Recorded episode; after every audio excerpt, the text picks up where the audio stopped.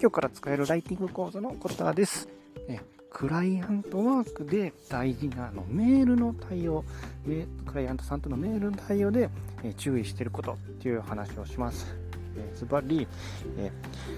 相手に合わせて、まあ、相手のことを考えるが一番ですかね。はい。ちょっと外で録音してるんで、ちょっと雑音があったらすいません。はい。え僕は、えっと、フリーランスとして1年半で、そろそろ、えー、ライターとして10ヶ月ぐらい。で、今は、えっと、ライブ配信っていう、えっと、現場に行って、カメラ構えて、それを YouTube に流したりするようなお仕事の手伝いを、え、してるんですけども、お仕事してる、まあ、35歳の、え、パパなんですけど、で、その中で、えっと、ライブ配信のそのクライアントさん、要はだから、えっと、僕は、えっと、のクライアントさんっていうのは、えっと、エンドユーザーさんですね。えー、僕が直接お給料とか処方してもらってるのは、もうあのその会社やってるあの社長さんがおってでその人がの代わりに、えーと、メール対応してる、まあ、いわゆるまあライブ配信事務局みたいな形でねあのこっちが代わりに、ね、あの受け答えをねあの当日までにしてるんですけどでその中でやっぱ思うのは、まあ、冒頭に言ったようになんかメール対応ってそのお客さんのことを考えなあかんだなっていうのはやっぱ常々感じてます。例えばなんですけどそのお客さんによってね例えば雰囲気ちゃうんですよね。例えば思うあの、これまだ新卒の人とかすごい感じるかもなんですけどえっとあんまりビジネスメールってびっくりマークとか例えば絵文字とかって絶対使わないじゃないですか。僕も新卒の時思いましたね会社になってあやっぱり肩に固く送らなあかんないなって思って思ってたんですね。でもそのほんまお客さんによってなんですけどびっくりマークをつけてくる人が多いんですね。例えば語尾に。あの今日もこれからよろしくお願いしますみたいな感じになっていうか最後にびっくりマークをつけてくるお客さんがおって。でそういうお客さんにはこう意を決してびっくりマークを語尾につけたりとかしてちょっと相手に合わせるとかねした方が実は、えっと、そこで親密な親密度が深まって、えー、継続的な受賞につながったりとかあるんで実はあの、え、相手に合わせてそこはね変えてもいいんじゃないかっていうのはねあの僕のクライアントさんだから僕の社あの社長さんねライブ配信の社長さんからは言ってもらってます。はい。あなるほどなと思って。時やっぱり僕会社員の時はそんな発想なかったんでねもうやっぱビジネスメールイコールも丸語尾は丸とかもう何々いたしますとか。まあ、いたしますは変わんないんですけど、まあ、びっくりマークとか、まあ、絶対つけんやろなっていう、もうほんまに結構固く、凝り固まってた考え方だったんでね。で、これもやっぱり、えっと、相手に合わせてっていうのが大事なんやなってところで感じてます。で、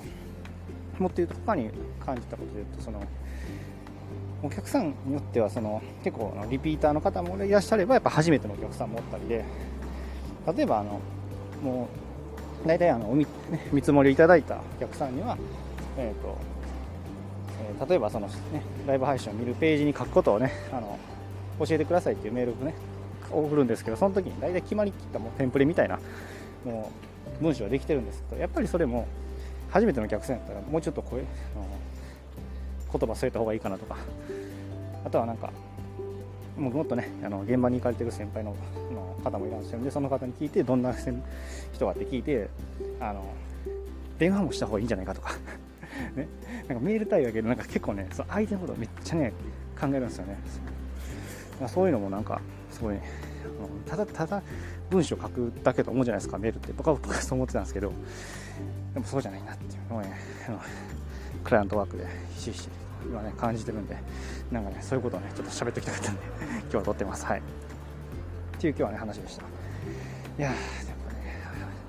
あと何やったかな。なんか電話もその電話もなかなかやっぱり難しいじゃないですか。かけていいのかどうかわからんし。だからといってでもなんか打ち合わせでもないのになんか電話何時何分にね 電話していいですかって聞くのもなんか変じゃないですか。だからそれのねなんか熱量というか相手の相手の考えもねちょっとあちゃんとなん気持ちも組まないといけないんで結構ねあの奥が深いなって感じてます。はい。クライアントさんとのメール対応についてはい。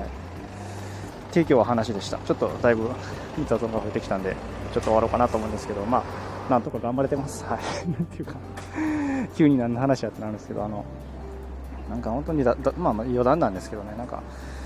会社員の時ね56年前の時にその会社員でしかもちょっと部署移動があってほんで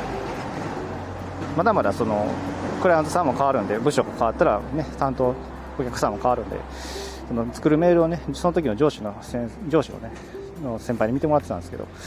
ぼそっとね、あのあメールうまいなって言ってもらったんですよね。そのことだけずっと覚えてね、なんか頑張って生きてます。時々ね、そのことを思い出して、メールはうまいはずやから、ちょっと頑張って生きていこうみたいな、そんな感じでね、あのやってますんで、何の話やったね。はい。ということでね、えっ、ー、と、今日はね、えーと、クライアントワークで、えーと、お客さんとのメール対応で気をつけてることっていう話をしました、えー、お客さんに合わせていろいろ、語尾にびっくりマークをつけるときもあればあとは、えーと、でテンプレのテンプレのような、ね、メールを送るときでも、お客さんの相手のなんやろどういうお客さんかを考えて、まあ、対応をちょっと変えたりとかいろいろ、ね、考えてる、まあ、奥が深いなっていうところでした。はいこんな感じでね、フリーランスとして働いてるリアルなね、状況とか、その時に思ったこととか、学んだこととか、失敗したこととかもね、いっぱい、えー、こちらで話してるんで、よかったらフォローしてもらえたら嬉しいです。えー、最後まで聞いてもらってありがとうございました。次回もまたよろしくお願いします。それではまた、バイチャ